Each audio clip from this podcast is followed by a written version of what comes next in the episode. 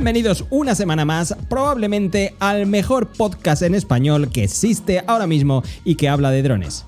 Ojalá lo hiciera más regularmente, ¿verdad? Pero bueno, eso no es lo que nos ha traído hoy aquí. Lo que nos ha traído hoy aquí es probablemente uno de los mayores hitos que han ocurrido en el mundo de los drones en el último año. Sí, estos asiáticos sueltan drones como chorizos y eh, afortunadamente o desafortunadamente tenemos que hablar de esto todos los años. Tenemos un pedazo de pepino de dron nuevo del que tenemos que hablar con calma porque sinceramente yo creo que este dron ha sido como escribir la carta a los Reyes Magos. Así que sin más, hablemos de ello. Vamos.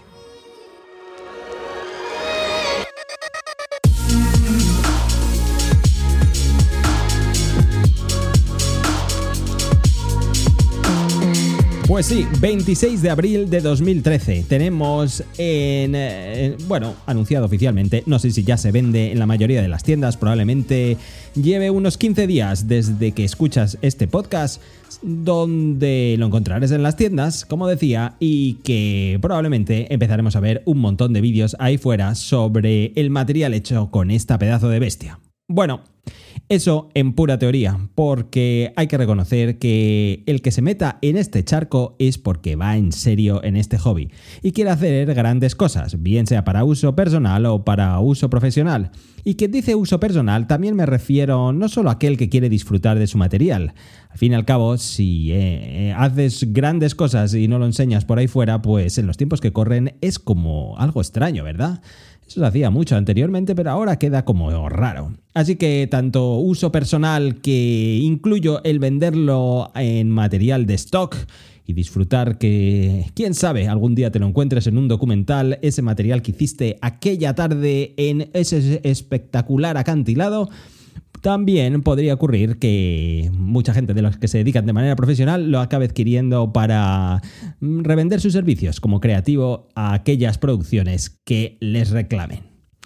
Porque no solo de vídeo se trata este dron. Con estas pedazos de cámaras hay que decir que también puede valerte para el mundo del mantenimiento o del salvamento. Si quieres empezar a hacer tus pinitos en esas compañías que inspeccionan tendidos eléctricos o tejados de casas unifamiliares, seguramente que esta aeronave también te va a ayudar bastante en entrar en ese mundo y quién sabe, o bien se convierte en un sobresueldo interesante o quizás en una nueva carrera. Nunca se sabe. Así que de todo eso tenemos que hablar con calma.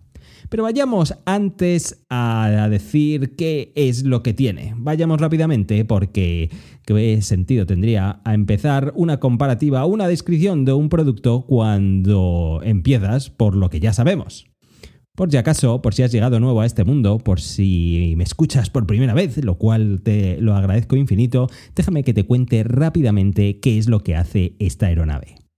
La pregunta inmediata es ¿qué alcance tiene? Pues este dron tiene OcuSync 3 mejorado, así que en pura teoría llegaría hasta 15 kilómetros. Digo en pura teoría porque eso significa volar en línea recta, velocidad constante, sin apenas rozamiento, casi a una altura mínima y dejando que la batería llegue hasta su extenuación. Por supuesto, sin nada de interferencias. Es decir, lo que no hace nunca nadie. Pero 15 kilómetros significa que la señal es lo bastante robusta para aguantar un montón de obstáculos, así que tengo que decirte que 2 kilómetros con unos obstáculos, pongamos que te vienes a encontrar en la mayoría de las ocasiones, y a esto sumaré las interferencias típicas del mundo en el que vivimos, sencillamente llegas a 2 kilómetros sin ningún tipo de problema. También tiene sensores omnidireccionales, los han llamado. No es 360 grados porque siempre hay ángulos muertos. De hecho, em, en el momento en el que grabo este podcast, me dispongo a editar una comparativa de los tres Mavic 3 y descubro con desagrado que mi Mavic 3 Cine tenía un pequeño impacto en el gimbal por eh, estresarlo demasiado haciendo seguimiento. Así que sí, tiene sensores por todas partes, pero no es infalible. Tiene dos controles remotos, el DJI RC y el RC Pro, magnífico RC Pro. Siempre, siempre, evidentemente, si puedes ir a por él, eh, será una gran apuesta segura y un producto de calidad, pero el RC es un gran control remoto también. Lo tienes con los dos. Y otra pregunta típica es ¿qué batería tiene? Pues este dron, al ser algo más pesado que sus anteriores hermanos, tiene una pequeña reducción en la autonomía de la batería que, como siempre, llevándolo hasta su extenuación, y manteniendo un vuelo lo más conservador posible, llegas fácilmente a los 40 minutos. Tiene siempre un sensor de 4 tercios, aunque de sensores y demás historias vamos a dejarlo para el final. Ah, y digamos que eso es lo que hay en común. Es una magnífica aeronave, es estable como nada, es probablemente de lo mejor que ha hecho DJI en el último año y medio y tiene todo el sentido del mundo que se queden aquí en la gama alta y que solo cambien aquellas cosas que merece la pena cambiar. ¿Qué sentido tendría volver a tener otro nuevo control remoto, otra nueva aeronave, si esta lo hace perfectamente y no hay nadie en la competencia que se les acerque lo más mínimo? Entonces, si se parece tanto a sus hermanos, ¿dónde están las diferencias?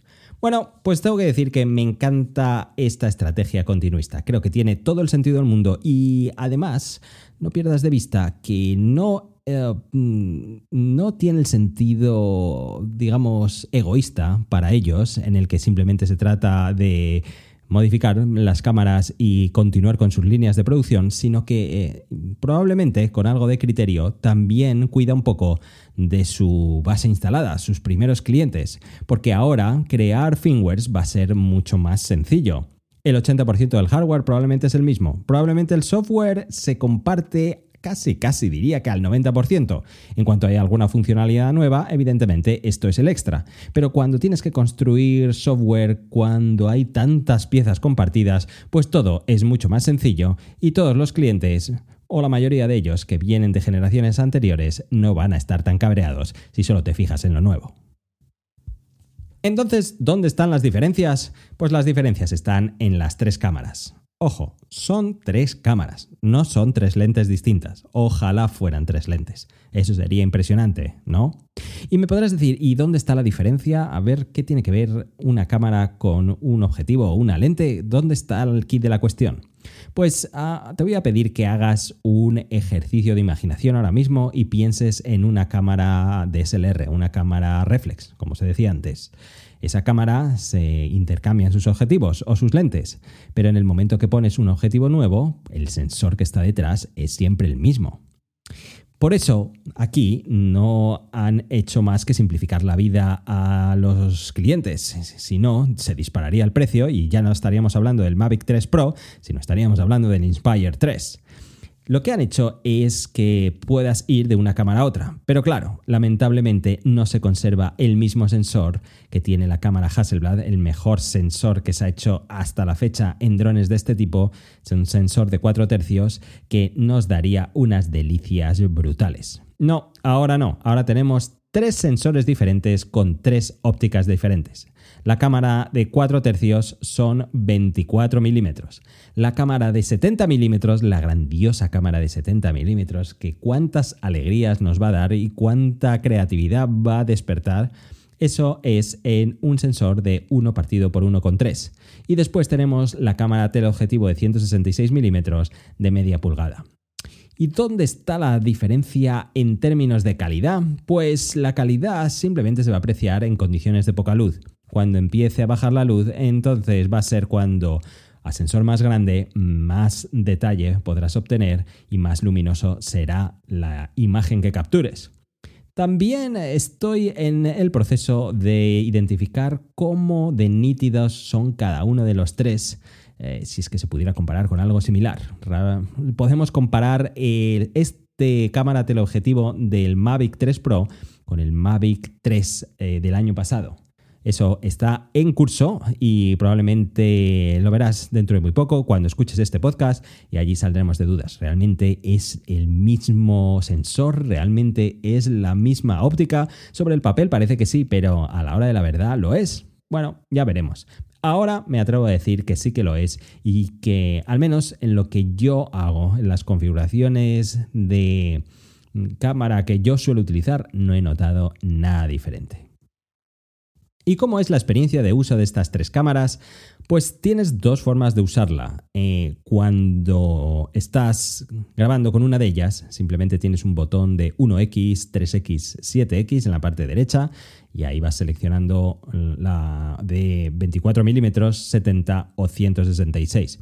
Además, todas tienen un pequeño recorrido de zoom óptico y digital en el que entra el uno y el otro y de esta forma pues también tienes algo de efecto de cómo captar aquello que estés buscando.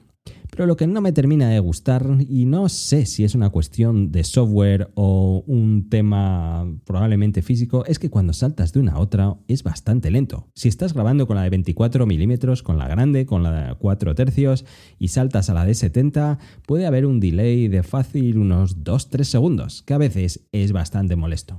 Pero una vez que ya tienes tu cámara, simplemente es componer tu imagen y pa'lante, lo de siempre. No, en ese sentido no se echa nada en falta. Sí que puedes pasar, obviamente, de modo manual a modo automático en cualquiera de las tres, pero evidentemente en la de 4 eh, tercios, en la de 24 milímetros, es la única la que, en la que tiene apertura variable. Las otras dos no lo tienen.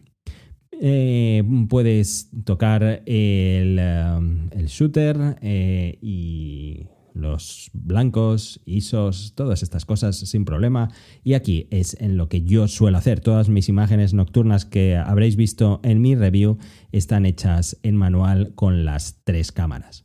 A medida que la luz se estaba metiendo y se estaba oscureciendo cada vez más, evidentemente tuve que subir los ISOs más en las cámaras con los sensores más pequeños y lo que ocurrió es que el ruido es más que evidente sobre todo en la cámara grande.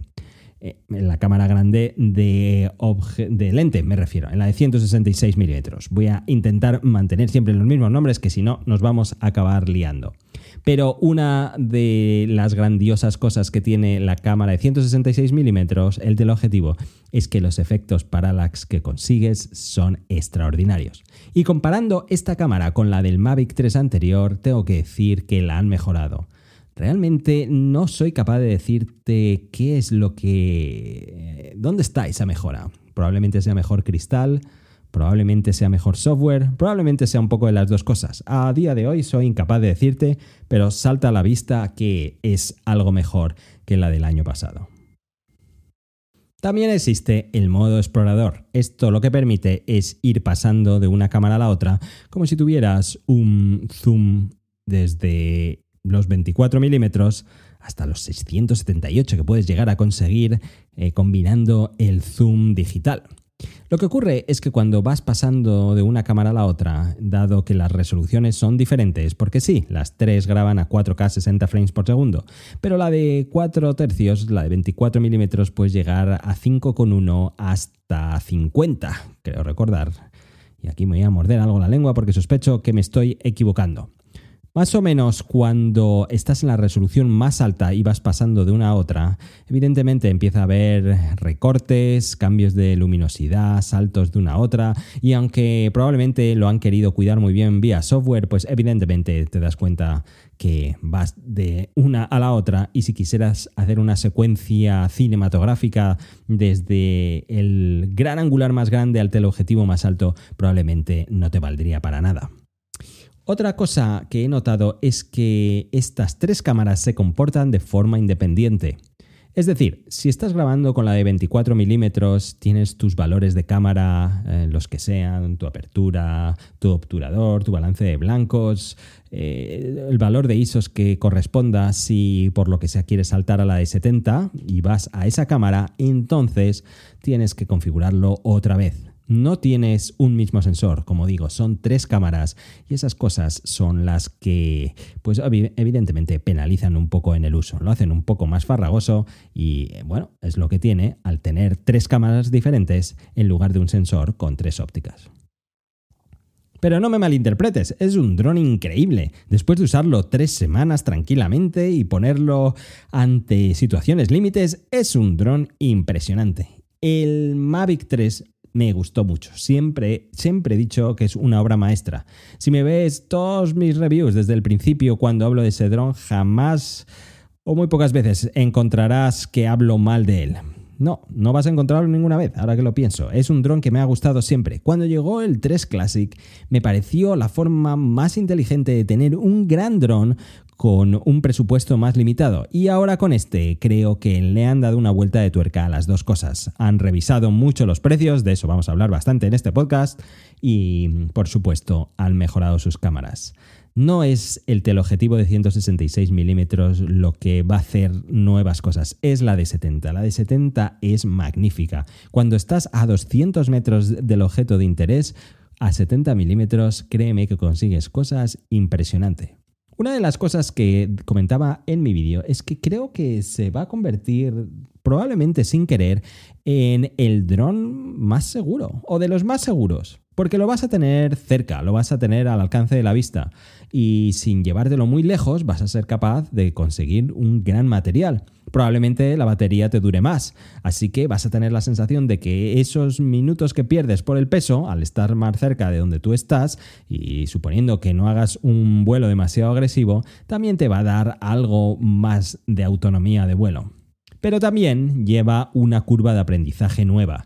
También me he dado cuenta, y creo que esto lo comentaba Félix también en su review, que pierdes las distancias, pierdes las perspectivas.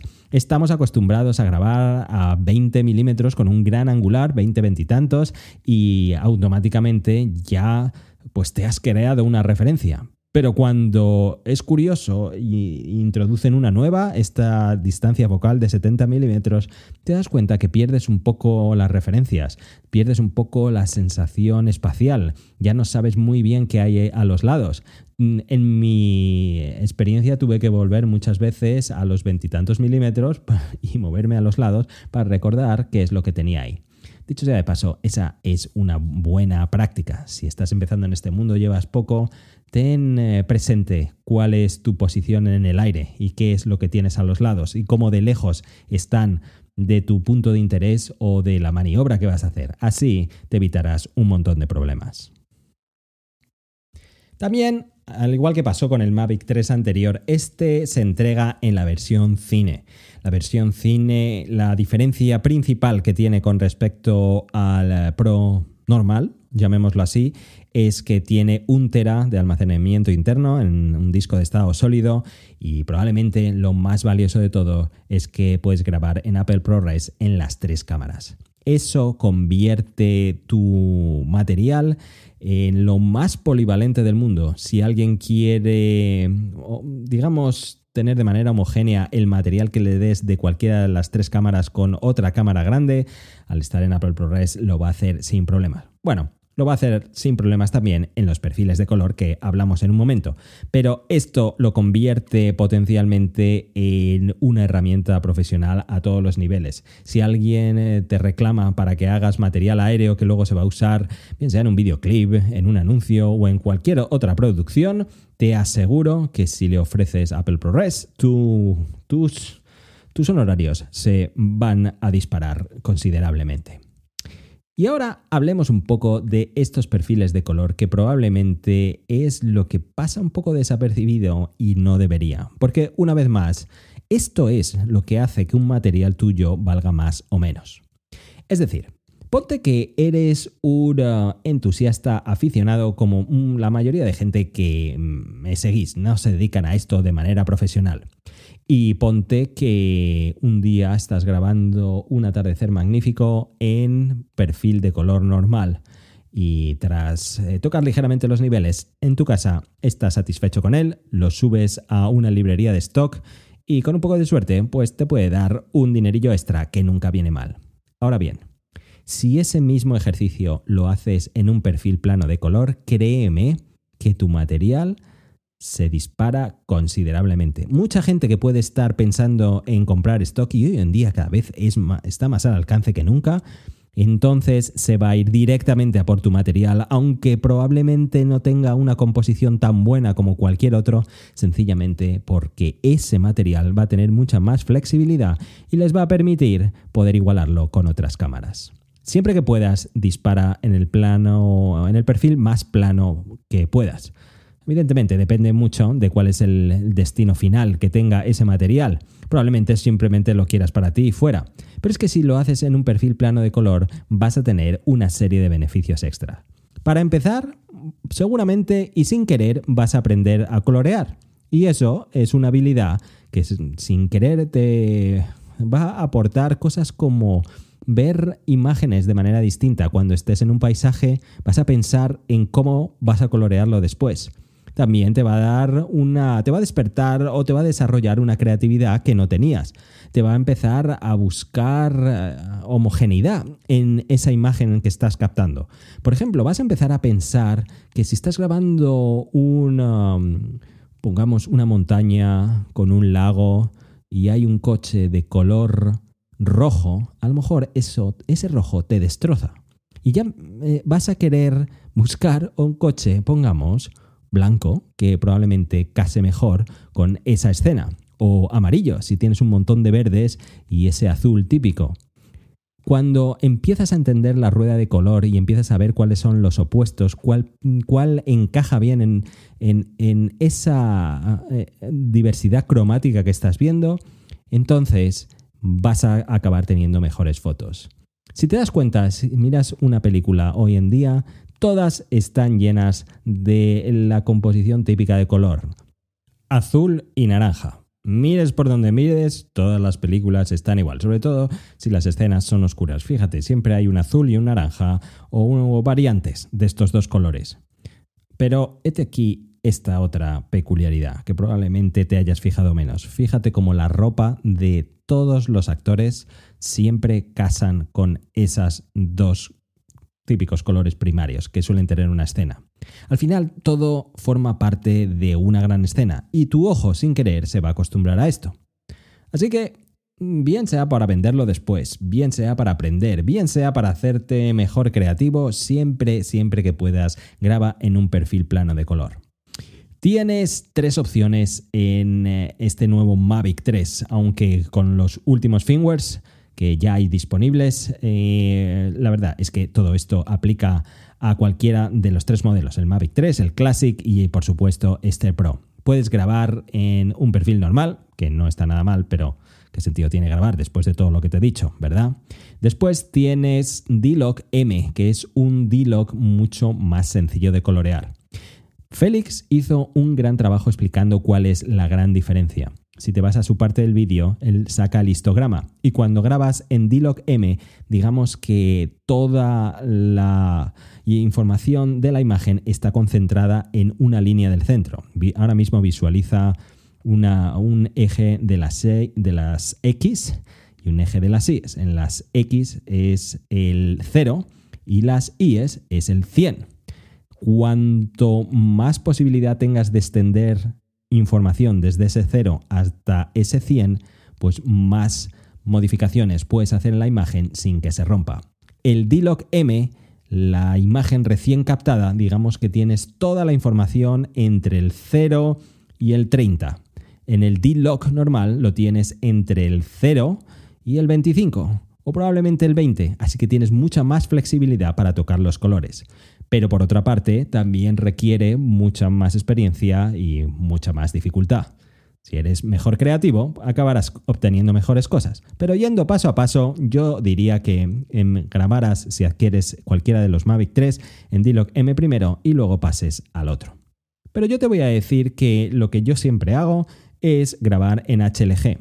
Probablemente esto nos llevaría para otro podcast explicando cómo funciona, pero es un proceso inverso a cómo se colorea con D-Log.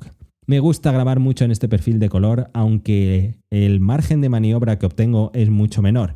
Este perfil de color lo que hace es conseguir mucha más información eh, y mucho alto rango dinámico. Es capaz de componer eh, una, luces altas y luces bajas de mejor manera en una misma imagen y obtener un mejor material mucho más vistoso, más aún si tienes uno de los monitores que es capaz de reproducir vídeo en HDR.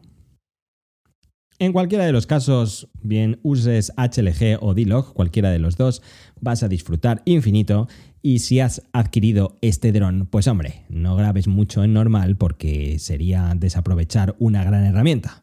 Evidentemente, cada uno hace con su dinero lo que le da la gana y si quieres eh, grabar siempre normal, pues graba siempre normal, pero no olvides esta, esta gran potencial que tiene esta herramienta que probablemente es de lo que más satisfacciones te va a dar. Para hacer fotos, impresionante también, tienes todas las opciones. Por supuesto, dispara en JPG y en RAW y puedes hacer fotos en panorámicas, panorámicas en 180 grados en horizontal y en vertical, fotos en esfera, auto exposure bracketing. Tienes todas las opciones del mundo. Si haces time lapses o hyperlapses, puedes grabar tus fotos de manera autónoma y después editarlas como te guste. Y en esto te aconsejo cualquiera de los webinars de Tarsicio, donde él te va a explicar toda su magia, porque si hay alguien que es el oráculo de los hyperlapses eh, hoy en día con drones, seguro, seguro que ese es Tarsicio. Y además, como es tan generoso, siempre cuenta sus secretos y te lo recomiendo encarecidamente porque no conozco ni un solo cliente que haya quedado insatisfecho con todo lo que él cuenta.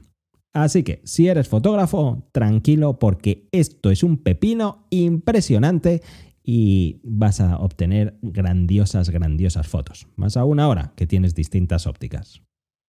Una de las cosas que me atreví a probar al poco de adquirir este dron es Active Track en 70 milímetros. Sí, probablemente me metí en el mundo de los drones por tener seguimiento y todavía no hemos llegado a ese punto donde el dron te sigue sin problemas y con todas garantías que no se va a estrellar y además te va a obtener un plano cinematográfico espectacular. No, no estamos ahí. No hay nadie que lo haga.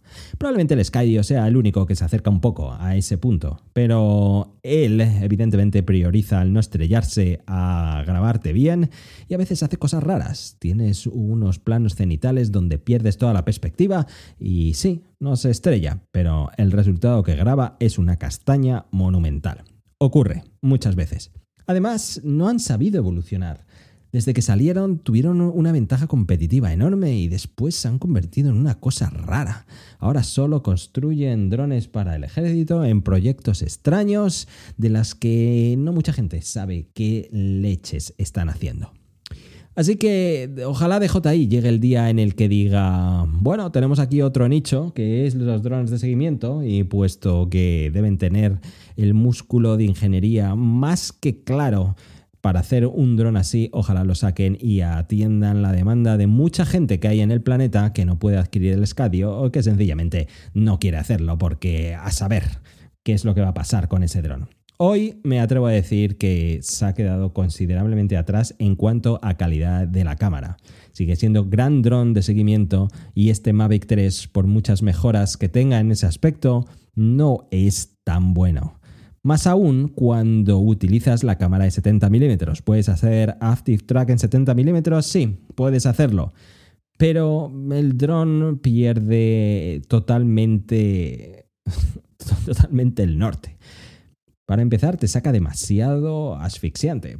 Probablemente es que no es una lente para hacer esto. Yo incorrectamente pensé, ok, si es capaz de sacar el horizonte, si es capaz de seguirme a la altura de mis ojos y es capaz de hacerlo a esa distancia focal, entonces esto tiene que quedar bien por narices.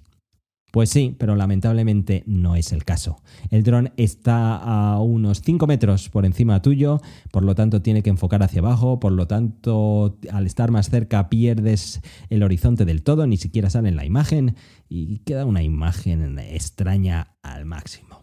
Ya, sí, me dejó un poco frío esto. No esperaba que hiciera mejor seguimiento y que evitara mejores obstáculos, pero esperaba una creatividad mejor y no, no es el caso. Es verdad que ha pasado poco tiempo y que probablemente tengo que darme unos cuantos meses más de hacer pruebas aquí y allí a ver si se saca algo interesante. Porque lo que sí que me di cuenta es que si usas Spotlight y tienes una lente mucho más cercana, entonces eh, te quitas la ansiedad de que el dron se va a estrellar. Lo dejas en un punto fijo y si vas en un circuito en curva, pues probablemente puedas conseguir cosas interesantes. Además, dado que puedes usar Spotlight también en la de 166 milímetros, pues probablemente también se consigan cosas buenas. Y eso no llegué a probarlo en mi review inicial, probablemente lo haga en el futuro. ¿Sabéis que se me está ocurriendo un vídeo que probablemente sea explotando... A ver, pensémoslo, explotando las opciones de seguimiento con las tres cámaras en el Mavic 3 Pro, algo así, a ver, a ver qué sale. Creo que no debe ser un dron que debes comprarlo por sus opciones de seguimiento. Esto es una, digamos, digamos, la guinda en la tarta que bienvenido sea, pero esto no es su fuerte.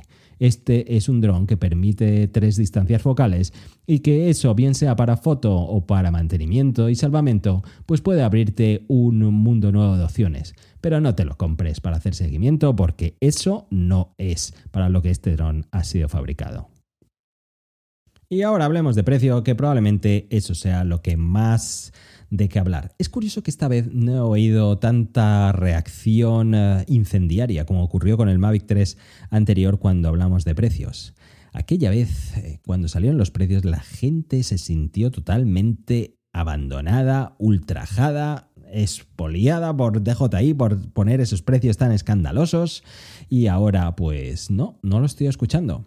Quizás es porque todos supimos, en el momento que supimos de su existencia, pensamos, oh, wow, esto va a valer una pasta descomunal. Y luego cuando nos han dicho los precios, pues, pues la verdad es que esperábamos que fuera más.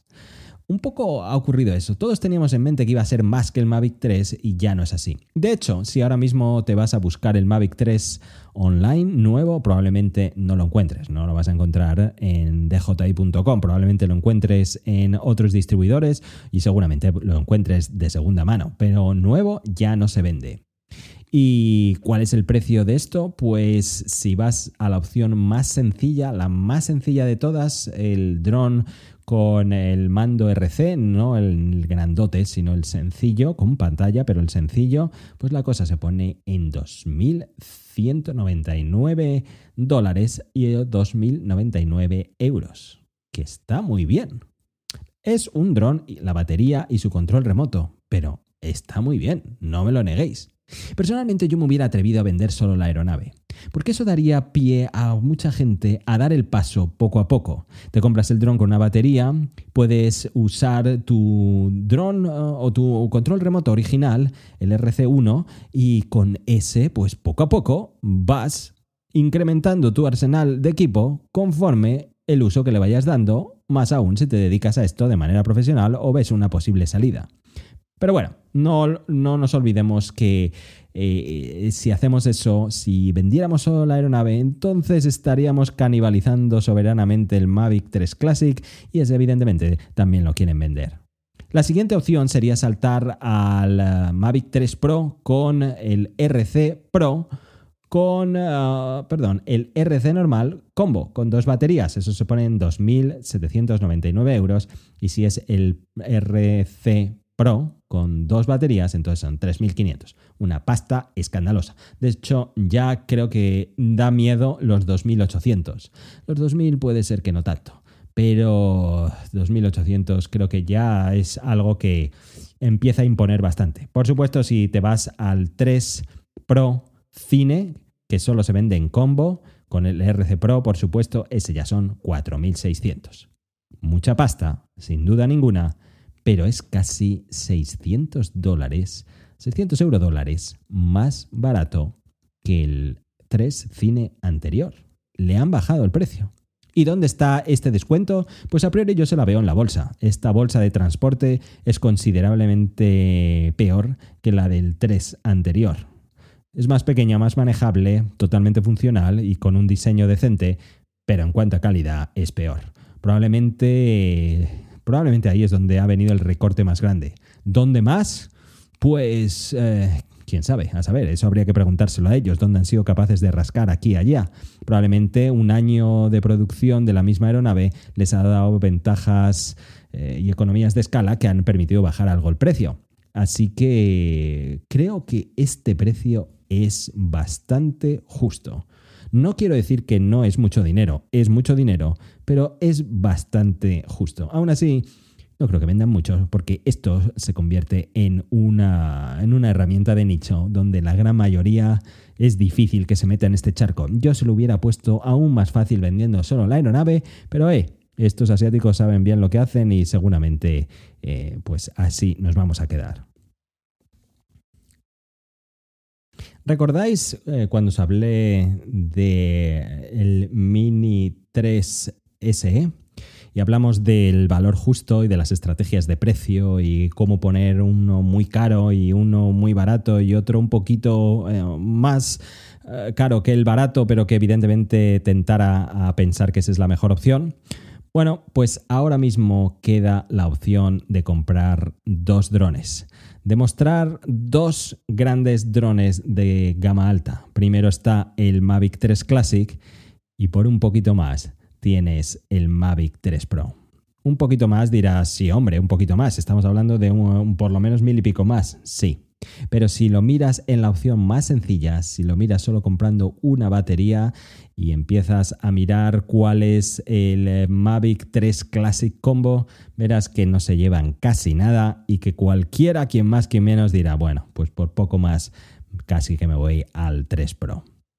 Evidentemente esto no casaba si tuviéramos el Mavic 3 anterior y está más que claro que el eh, Mavic 3 ha pasado a mejor vida y bueno, nos dio un, montón de satisfacciones el saber que esa aeronave podía tener tanto potencial y lo, lo hemos visto con otras dos generaciones de producto. No te lleves las manos a la cabeza si tienes el 3, ni te empieces a rasgar las vestiduras pensando que te han dejado tirado y que ahora tienes una basura de dron. De ninguna de las maneras. Es más, piensa que lo único que no tienes es la cámara de 70 milímetros, pero todo lo demás lo tienes de la misma manera. Tienes el mismo software y tienes casi el mismo hardware, excluyendo esta cámara, evidentemente, pero todo lo demás lo tienes de la misma manera tienes un dron grandioso y es un dron que te va, te va a dar casi lo mismo que el 3 Pro. Es más, si una persona actualizara del 3 al 3 Pro, probablemente se le quedaría un poco esa sensación como cuando actualizas de teléfono, de smartphone demasiado rápido y no notas nada. Pues eso es lo que acabaría pasando. El material que obtienes es casi el mismo, así que no pienses de ninguna manera que debes actualizar porque eso no es para nada. Pues nada más, eso han sido mis primeras impresiones y mi primera review con el Mavic 3 Pro. Grandioso dron, espectacular. Si estás pensando en comprarlo, eh, pues eh, medítalo bien porque es una compra importante. Mírate todas las reviews que quieras. Evidentemente, mírate las de Félix y Tarsicio, que mm, probablemente es el proceso que yo haría después de ver la mía. y después. Así que eh, ve todas las reviews que hay por ahí fuera porque hay muchas y date una ducha fría antes de comprarte esto que no es un juguete barato. Lo dicho, gracias por llegar hasta aquí. Si hay cualquier pregunta, ya sabes por dónde ando. Eh, dime qué tal por Instagram, que es donde más feedback recibo de este podcast. Y nos vemos la próxima vez. Un saludo y hasta pronto. Adiós.